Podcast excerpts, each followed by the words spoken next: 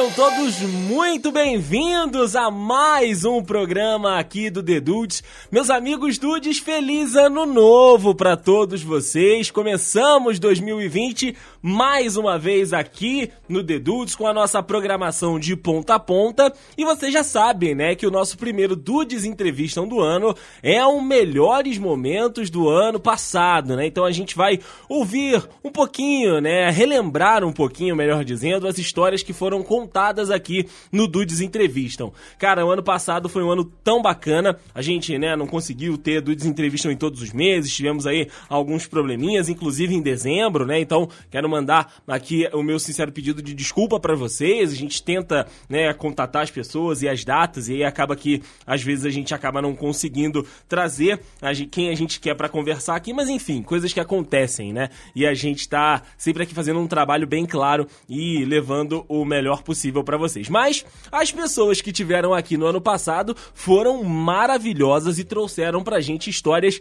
sensacionais, cara. Nós conversamos com pessoas de diversas áreas. Eu conversei com pessoas que estavam próximas a mim, conversei com pessoas que eu conheci no ano de 2019, conversei com pessoas que eu já conhecia há muito tempo. Então, assim, foi, é, foram entrevistas muito, muito, muito bacanas que vocês curtiram aqui no Dudes Entrevista. E se você caso não ouviu alguma e tiver curiosidade, né? E esse episódio despertar aí a sua curiosidade, todos os episódios estão disponíveis aqui no feed. Bom, e a nossa primeira entrevista do ano, cara, foi com o casal, né? Lá do Doctor Who Brasil. Queria mandar um beijão aí para eles que participaram aqui conosco. Primeira entrevista que eu fiz com o casal aqui, né? No Dudes Entrevistam. E, inclusive, cara, eles contaram, né? Aqui no Dudes Entrevistam como é que foi é, essa união, né? Que a série acabou ajudando a juntá-los. Então a gente vai ouvir agora um pouquinho mais aí dessa história bacana do Fred e da Thaís, lá do Doctor Who Brasil, que conversaram com a gente aqui no do Desentrevistam.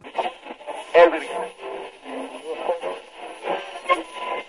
na verdade, não só foi uma paixão mútua, mas como foi uma paixão que juntou a gente, né? Cara? É, a gente se conheceu olha... por conta de Doctor Who. Por causa de Doctor Who. A gente Sim. só se conhece porque os dois gostavam da série. É, né? a gente rebobina aí o, o relógio da nossa contagem aqui para bastante tempo atrás. Quando eu comecei a assistir a série lá para meados de 2007, 2008, eu sempre, já falei isso várias vezes, tanto no nosso podcast quanto em outros, assim, e eu sempre troco as datas porque eu não lembro exatamente que ano foi, mas foi mais ou menos nessa, nessa época aí. Comecei a assistir a série porque eu sempre gostei do tema e tudo mais, Viagem no Tempo e séries mais antigas de ficção científica, né? Eu tenho. A gente tem, por exemplo, Metrópolis, a gente tem O Dia que a Terra Parou, sempre foram filmes que eu gosto muito. Uhum. E isso somado aí a Viagem no Tempo, que sempre foi uma coisa que eu gostei muito, né? Com De Volta pro Futuro, né? A gente é a geração de Volta pro Futuro. Bill e Ted, né? Então meio que juntou tudo e foi eu comecei a assistir Doctor Who.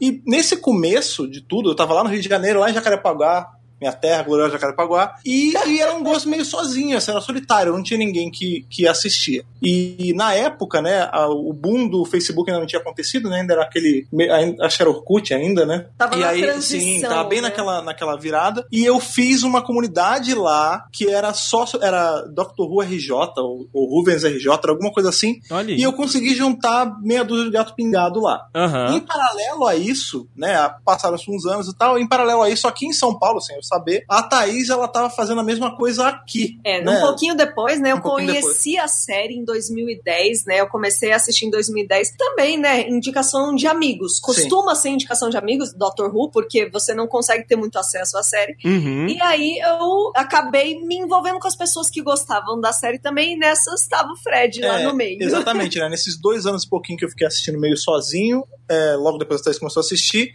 e por conta né, da internet, a facilitação, como fica mais fácil, né, o pessoal se falar, é, os grupos de fãs de São Paulo e do Rio começaram a se conversar. Hum, Né, e aí- maneiro.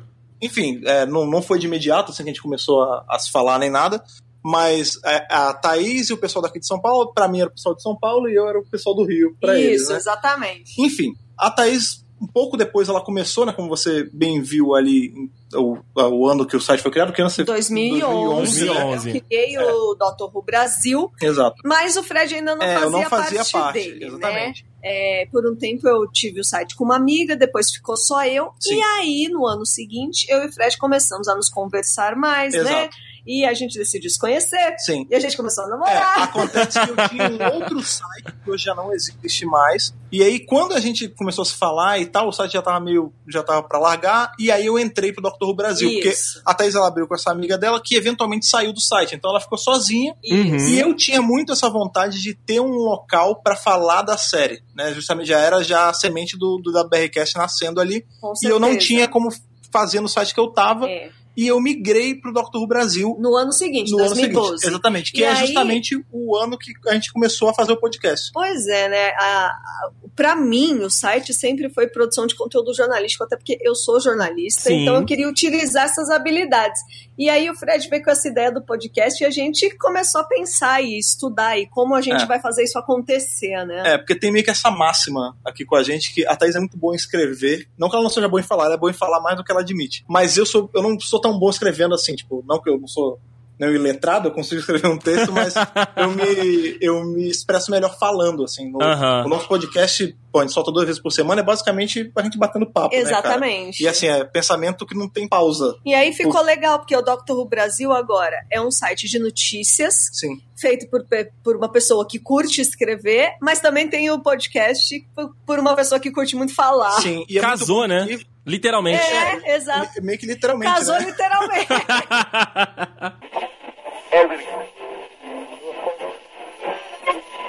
Também no ano passado a gente entrou num ramo, cara, que é tão antigo quanto a, a própria atividade da humanidade, né? Quando se junta em grupo ali, que foi o escotismo, né? Aprendemos um pouco mais aí sobre esse universo que pra mim era tão obscuro quanto matemática, né? Mas eu tenho um amigo que é escoteiro, Bruno Freitas, que veio, né, aqui pro Dudes Entrevistam pra contar pra gente, né, um pouquinho aí desse universo, do que que eles fazem e, claro, de como o escotismo mudou a vida dele, né, cara? De como essa atividade o tornou quem ele é. E isso é bem bacana na entrevista ele contando pra gente, porque pode despertar em você. E também, se você quiser descobrir aí essa, essa, esse novo tipo, essa nova sociedade, na realidade, essa sociedade bem antiga, o Bruno contou pra gente aí na entrevista dele. Vamos ouvir. Porque você literalmente vai abrir sua mente para novos horizontes, você vai conhecer, vai atravessar os seus limites atuais e estabelecer novos limites para sua vida. Você vai perceber que você é alguém muito maior do que você acha que você é.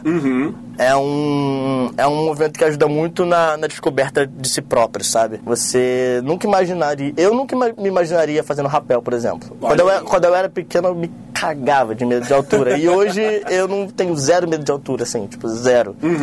Sabe? E é uma coisa que eu jamais conseguiria sem o escotilho, por exemplo, assim. E isso é um exemplo bem raso, na real. Eu tô, eu tô falando só... Uma experiência É, sua, uma experiência né? minha. Mas você, às vezes, a pessoa entra e, se, e descobre E alguma você outra descobre coisa, qualquer né? coisa, assim, sabe? Além do contato com pessoas de mil e uma culturas diferentes de você, sabe? Você. Eu acho que o principal mesmo é realmente essa, essa troca é muito positiva. Você percebe que você vai ter amigos pra sempre, em qualquer situação. Na pior ou na melhor, eles vão estar ali com você rindo. É a mesma galera, sabe? E você nem precisa conhecer tanto assim pra você saber que aquela pessoa vai estar ali pra te ajudar em qualquer momento da sua vida, sabe? É uma, é uma troca mútua de confiança sem, sem nada, sem nenhuma inten segunda intenção, digamos assim.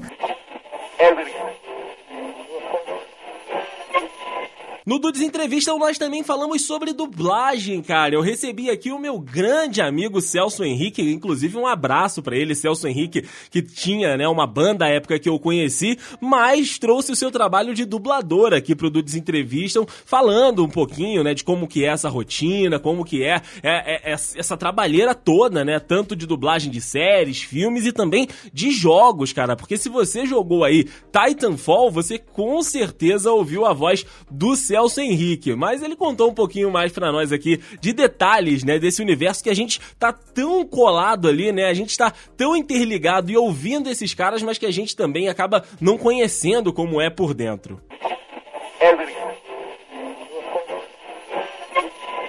dubladores fazer e tentando aprender, captar informações e aprendendo. E ali a história foi desenvolvendo.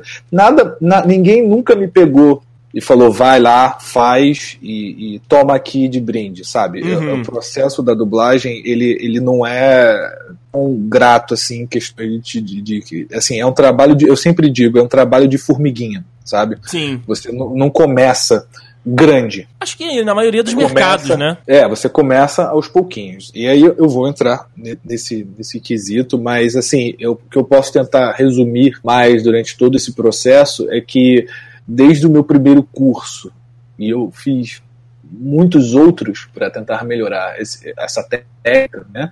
De ator, é, foram bastantes. Por isso que eu, eu, eu fico até com medo de, de, de, falar assim, cara, eu tô esquecendo alguém. Eu sou muito grato por todas as pessoas que passaram no, no meu trajeto, na minha vida e puderam me ensinar alguma coisa. Bacana. E aí, da, daquele momento em diante, era, era mochila nas costas, agenda na mão, telefones, endereços, e ligando para os estúdios: Oi, tudo bem? aqui é fulano de tal, eu sou ator, dublador, é, no qual eu posso passar no estúdio e de voz, porque na dublagem não, não tem não é como atuação normal. Uhum. É, pega, faz um ali um release né, da sua história profissional, coloca a sua foto e manda, o currículo, né? Profissional como ator e manda. Não, a dublagem tem que se fazer ouvir, porque o meu rosto não não tem referência com a minha voz. Com por certeza. Exemplo. Eu, te, eu, sou, eu tenho 27 anos de idade, mas eu, às vezes eu faço personagens crianças, uhum. são vocal que eu, que eu faço, e, e caras muito mais velhos. Já o Edgar Pujol, cara, trouxe para nós uma fotografia bacana, né, cara? Ele que é um dos fotógrafos mais habilidosos e, e que tem um, um olhar mais acurado que eu conheço aí, né, da minha relação profissional. O cara é bom demais, cara. E claro que eu tinha que trazer ele aqui para conversar um pouquinho também sobre fotografia, né? Porque assim, hoje todos nós tiramos fotos, isso é claro que um desafio para ele, né? Que é um fotógrafo profissional. Ver aquilo que as pessoas não estão vendo e principalmente, cara, em shows, né, que tem câmeras aos montes apontadas pro palco onde está o artista, né? Ele tem que pegar os ângulos diferentes, ele tem que pegar os momentos especiais e ele falou exatamente sobre isso pra gente.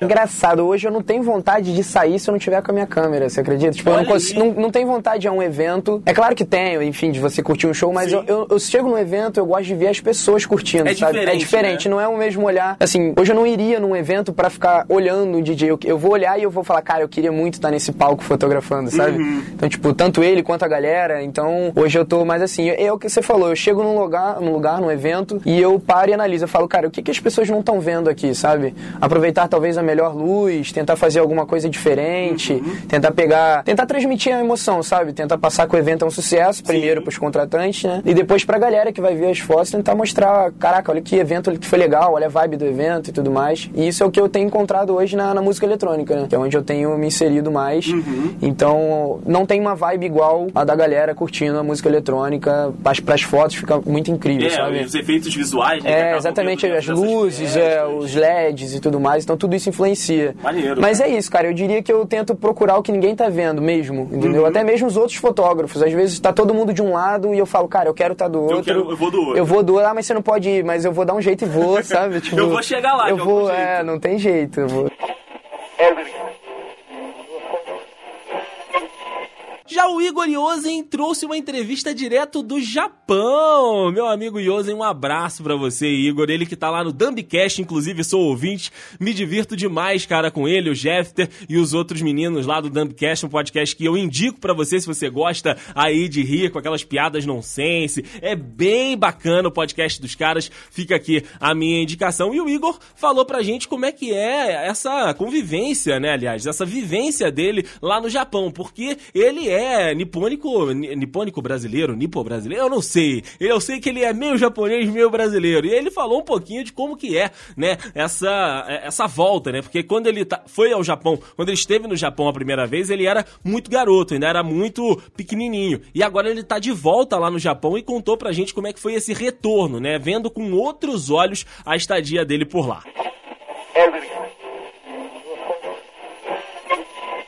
Cara, a coisa que eu mais percebi que é diferente de quando eu era criança e adolescente para hoje em dia, eu não sei se eu sou adulto porque, né, eu sou retardado, mas, né, é que é basicamente, mano, morar aqui é muito muito difícil. Quando eu era Uhum. criança, era de boa. Eu ia pra escola, eu comia, voltava pra casa, jogava videogame, falava com meus amigos, tudo mais. Era uma, sei lá, era comum. Era uma vida comum é, num, num país foda, tá ligado? Com Pokémon e aliens na rua, tudo mais. Olha aí. E hoje, em- e hoje em dia, não, porque hoje em dia eu tenho que trabalhar pra ter essas coisas, pra pra comprar essas coisas, pra comer, pra viver e tudo mais. E é muito difícil trabalhar no Japão. É muito, muito difícil. Caraca, é, então você acabou que, que viu realmente um outro lado, né, cara? Você começou a entender o mundo sem o brilho dos olhos de uma criança, né? Isso, basicamente quando eu era criança eu tava na fase beta do jogo, tava na fase, na parte de graça. É quando eu voltei pra cá agora, na, na versão paga, na versão que você tem que pagar pra viver. e a versão, a versão hard, né? E isso é a versão mais difícil, a versão hardcore, como diria nosso amigo Everson Zóio.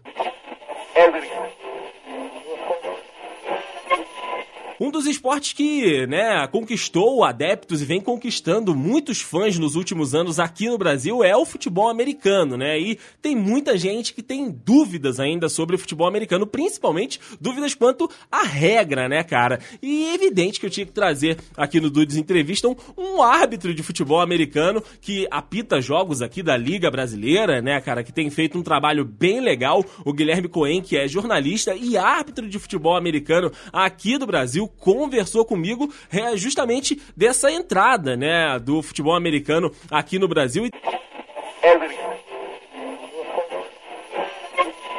É, tá. Eu, eu acho que hoje a gente já passou o grande boom do futebol americano.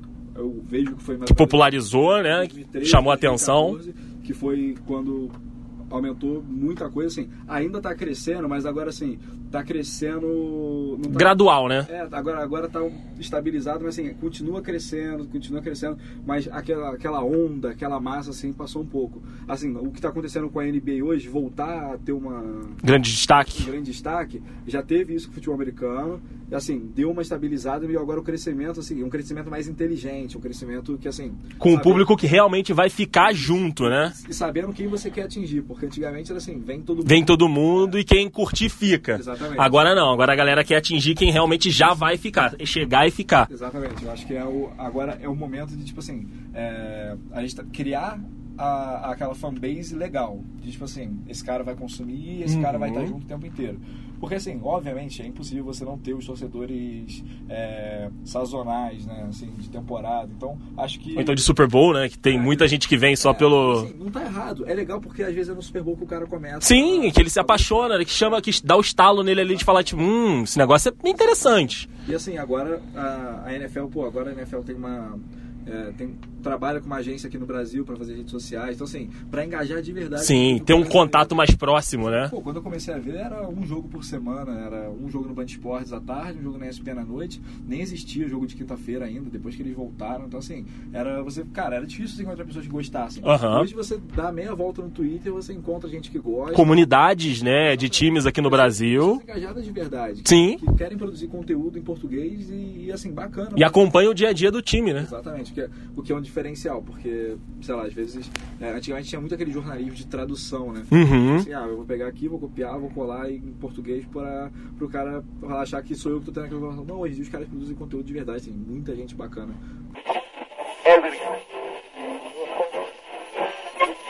A Rafaela Cordeiro trouxe uma experiência do outro lado de quem vai visitar a Disney, né? A gente sabe que o Brasil aqui realmente tem uma coisa com a Disney, as pessoas gostam, as pessoas sonham em estar lá, e ela trabalhou na Disney, né? Ela esteve do outro lado e contou aqui no Desentrevista como é que foi isso, cara, como é que era lá a pauleira do trabalho, né? O quanto que ela trabalhava para que a mágica da Disney não desaparecesse aí para os fãs e para os apaixonados que estavam lá nos parques.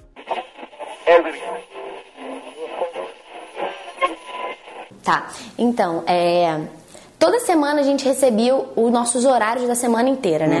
E eram sempre os sete dias de trabalho e geralmente a gente ganhava dois dias de folga na semana, às vezes um só. Uhum. E aí, assim, na minha work location, no lugar que eu trabalhava, eu era park greeter, que eles chamam. É você trabalha na entrada do parque, recebendo as pessoas, é, passando os tickets, ajudando com as dúvidas, direcionando, exatamente. Então, assim, é bem ali na loucura, é onde a magia ainda não tá tão Tão aflorada. Mas então, mas ali é onde tem o primeiro impacto, né? Da galera chegando e falando, meu Deus do céu, tô na Disney, tô na Disney. E é onde tem fila, né? Então, assim, principalmente onde tem fila. Então, é onde você tem que ter um pouco de tato, assim, pra falar com as pessoas. Mas sobre a carga horária, geralmente a gente trabalhava 8 horas por dia. Claro que tinham vezes que a gente pegava uns shifts menores, de 6 horas, às vezes 8 horas e meia. Eu trabalhei no Natal e no Ano Novo. Então, assim, eh, perto desses dias, era pesado, sempre né? mais horas. Porque tinha muito mais gente, né? Gente, era uma correria, enfim. É, e, pra- e sobre hora extra, a gente podia pegar hora extra. Uhum. Na- onde eu trabalhava especificamente, a gente não podia, a gente podia pegar até 42 horas só na semana. Mas tinha outros lugares que você conseguia pegar 56. Uhum. Caramba. Então, assim, você podia ir pegando no próprio site onde você faz o cadastro lá, que Uhum. você vê os seus horários. Você vai se aplicando pra fazer essas horas extras, né? Aí você consegue pegar hora extra em outros parques, sem problema nenhum, assim, você pode, porque você tem um parque principal, mas você pode trabalhar no parque que você quiser. E, mas assim, pra mim foi um pouco complicado, porque tinha muito, muito mais gente trabalhando onde eu trabalhava do que era necessário. Ah, entendi. Então não Então não sobrava, né? Exato, e a gente ganhava 10 dólares a hora e ainda tinha que pagar onde, onde a gente morava, né? O Uhum. housing, tinha que pagar.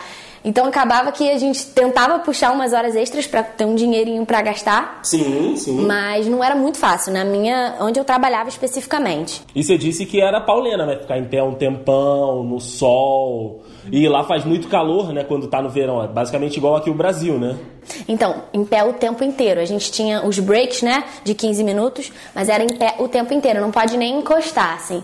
É, trabalhador da Disney não apoia em lugar nenhum. assim. fica encostado, né? E é em pé e sorrindo, tá? O tempo inteiro. assim, Isso não é verdade, descanso. né, cara? Eu tava, eu, como eu te falei, dei uma lida na internet, eu vi a galera que fazia os mascotes, né? O depoimento de uma galera que faz os mascotes. Então, assim, às vezes o cara tava ali em pé, sei lá, 5, 6 horas, e ele tem que estar sempre fazendo, né, os trejeitos do personagem, não pode estar encostado, não sei o que. Claro que tem um tempo pra cada, pra cada pessoa, mas é isso, né? Eles, eles é, mantêm essa, na, essa filosofia na cabeça da galera que tá trabalhando por lá. Manter a magia pro visitante, né? Pra que a pessoa não, não perca aquela visão encantadora do parque, daquele local, né?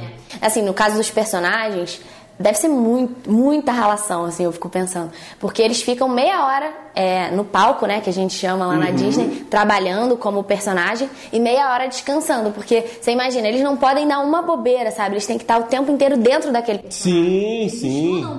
E com os desafios de ter uma outra pessoa que pode fazer qualquer outra coisa ali, né, cara? Pedir pra ele fazer alguma coisa bizarra. pedem, tá? Tem- E pedem? Assim, tem sempre aqueles que, ai, dança aqui, faz isso, beija aqui, não sei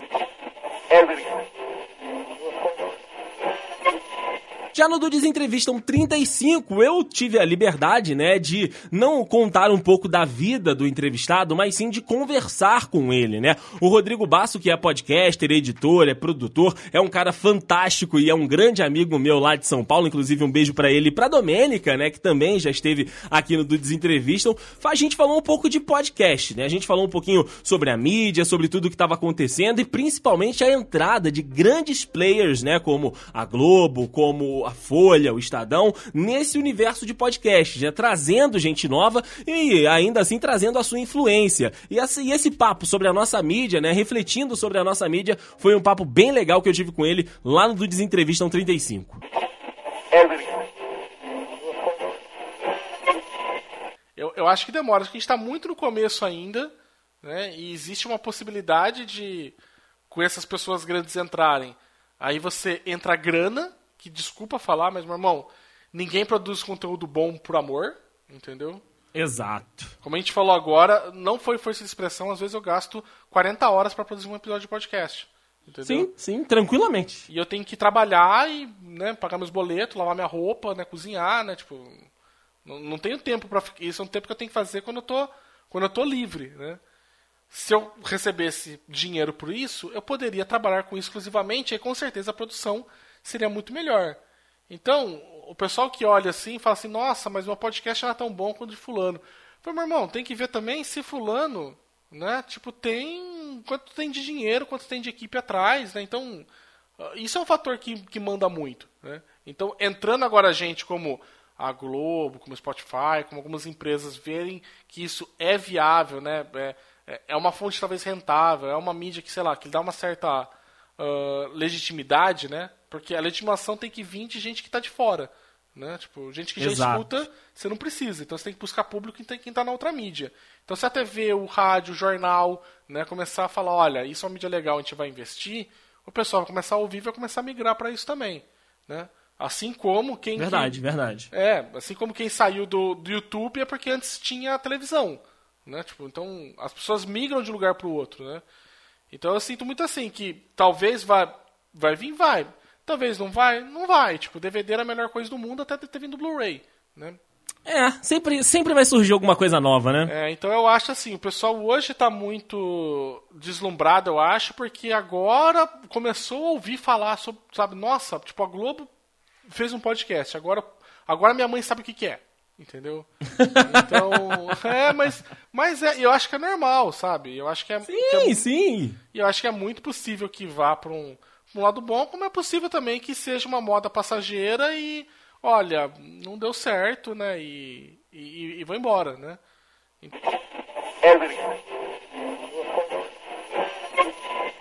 fechando o ano de 2019, eu conversei com o editor de esportes lá da Tribuna de Petrópolis, o Roberto Márcio, que é um cara sensacional, um cara hiper mega simpático, um cara conhecidíssimo aqui em Petrópolis e também no Rio de Janeiro, né? Um jornalista que tem aí uma carreira muito bacana. E a gente conversou, né, sobre o nosso ambiente de trabalho, sobre a profissão de jornalistas, contamos um pouquinho de histórias, enfim, o Roberto foi um papo muito legal que eu tive com ele lá no, no na tribuna, né? A gente acabou gravando lá no nosso ambiente de trabalho, principalmente sobre isso, né? Sobre a função do jornalista, o papel do jornalista ainda hoje, né? Com a internet, com as ferramentas, com as redes sociais, enfim, a transformação e tudo que vem acontecendo no nosso mercado.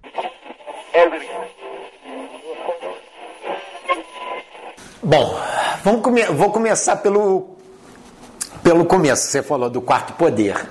Eu acho que assim, é, essas transformações que nós vivemos no dia a dia da comunicação, nós, quando digo eu e você e os nossos companheiros, é, essa transformação, é, eu acho que assim, o nosso. Eu não sei, hoje eu não colocaria como quarto poder, não. Uhum. Eu acho que o quarto poder é a informação, mas aí, essa informação que está na rede, que a gente. Esse emaranhado. Eu acho que o jornalista ainda é fundamental. Por quê? Que eu vou explicar. E não será substituído tão, por, tão cedo. Por quê? Por quê? Porque o jornalista. Hoje em dia, você tem um acidente você tem um acidente num carro. Então você pode dar várias versões sobre esse acidente. Uhum, sobre aquele fato que está ali na sua, na sua frente. Né? Exato. Uma pessoa comum, por exemplo, quando digo uma pessoa um, que não conhece o jornalismo, não, não conhece que, por exemplo, nós temos algumas regrinhas que são regrinhas que não vão mudar tão cedo. Não é, é porque são, são, por exemplo, a apuração, a isenção, né, e tudo mais. A gente o jornalista tem esse diferencial. É ele que vai, por exemplo, combater uma praga que veio com o crescimento da internet, que é a fake news. Então, eu acho que todo jornalista ele tem essa missão, sim, diária, diária de ter que combater, sim, de forma incessante, independente de quem der, que der a sua opinião, combater o fake news. Então, eu acho que o profissional, o, por exemplo, o jornalista, você hoje tem software que você pode falar sobre um jogo, uhum. dar, escrever um texto, mas o olhar humano, sabe, de você a se... percepção, né? O... Você narra jogo, você sabe, Sim. porque você tá ali e quem já ouviu você narrar é, ver a emoção que você traz, né? E você passa isso para o público, né? Que eu também sou teu público. Então, é, você, é fundamental que você esteja lá. Eu não quero um robô que chega lá e identifica, ah, porque o Magdiel, por exemplo, no jogo do Serrano, Magdiel toca. Não, não, a gente tem que ter essa emoção. Porque a partir do momento, Andrei, que nós perdermos esse sentido humano, a gente vai entrar numa outra coisa que eu não tenho a menor ideia do que não, vai ser. Não, não sabemos como é que vai ser. Se... Porque seria uma relação tão gélida, é seria fria, uma coisa é. fria, sem, sem emoção, sem isso. é muito ruim, porque isso também não empolga o público. Ele vai ter informação ali de forma fria, mas eu acho que hoje o, o a guerra hoje, aí eu vou voltar ao do Dominic Cummings, é, hoje não é a briga, não é a direita com a esquerda é o novo contra o velho. Uhum. Então a gente está assistindo hoje isso não só no Brasil, mas como no mundo. Eu não estou dizendo que isso é positivo ou negativo. É eu estou tá dizendo o que está acontecendo, né? Que nós temos governos de alguns países que são políticos não convencionais, que nós estamos acostumados a, a, a aquele cara que segue aquela regrinha, uhum. né? Segue aquela cartilha. Aquela cartilha. É, exato, né? A liturgia do cargo, a gente vê que hoje a coisa é um pouco diferente. E isso, de alguma forma, traz um fascínio para as pessoas, né? Mas é bom, é, é, bom a gente salientar o seguinte, que as mudanças são importantes, são necessárias. Sim. Mas, ao mesmo tempo, a gente não quer dizer que toda mudança ela vai ser positiva. De alguma forma, você vai ter um, um, uma lógica de ganho e perda aí, que só depois a gente vai avaliar com exatidão se essas mudanças realmente, de fato, são positivas, positivas ou não, né? Ou não. O que é fato é que a gente tem que estar preparado, temos, nós, profissionais da imprensa e tudo mais, temos que estar preparados para o que está por vir. Bom, meus amigos dudes, os papos em 2019 foram esses. Eu quero agradecer a cada uma dessas pessoas que estiveram, né, aqui com a gente. O casal lá do Doctor Who Brasil. Um beijo, Thaís, um beijo, Fred. Quero mandar um beijo pro Bruno, pro Celso Henrique, pro Edgar Pujol, que eu não falo tem um tempão. Também pro Igor Iosen, pro Guilherme Coen, pra Rafa Cordeiro, pro Rodrigo Basso e também pro Roberto Márcio. Cara, foram papos maravilhosos que a gente teve em 2019. E claro, quero convidar você a estar junto conosco em 2020, porque nós seguiremos aqui com o Dudes Entrevistam, conversando, buscando pessoas para contarem histórias bacanas, para que a gente possa conhecer as histórias delas aqui no Dudes Entrevistam. Então, obrigado demais a você que esteve conosco no ano passado e eu quero convidar você a estar de novo conosco nessa temporada de 2020, porque com certeza vai ser uma temporada de histórias sensacionais. Bom, você já sabe, né, que o Dudecast e o, o The Dudes como um todo, né, a programação aqui do The Dudes, ela é de ponta a ponta todas as segundas e sextas-feiras nós temos programas aqui na nossa grade. As segundas-feiras ao meio-dia, né? Tradicionalíssimo Dudecast saindo ao meio-dia e nas sextas-feiras às 7 horas da noite nós temos aí programas também bem bacanas, como o Dudes Entrevistam, nós temos o Conexão Dude, o perfil dos Dudes e também está voltando aí o HDcast, ouvir rumores, ouvir rumores, não posso confirmar, não posso desconfirmar, mas temos também o As Ideias, né, cara, que é um projeto do Diego, mas que tá saindo aqui também no feed do The Dudes, então convido você a ouvir todos os podcasts da família The Dudes, beleza? Para você aí um ótimo mês de janeiro, que você aproveite esse novo ano, são novas oportunidades e mês que vem estaremos aqui de volta juntos com mais um Dudes Entrevista. Um grande abraço e até lá. Tchau, tchau.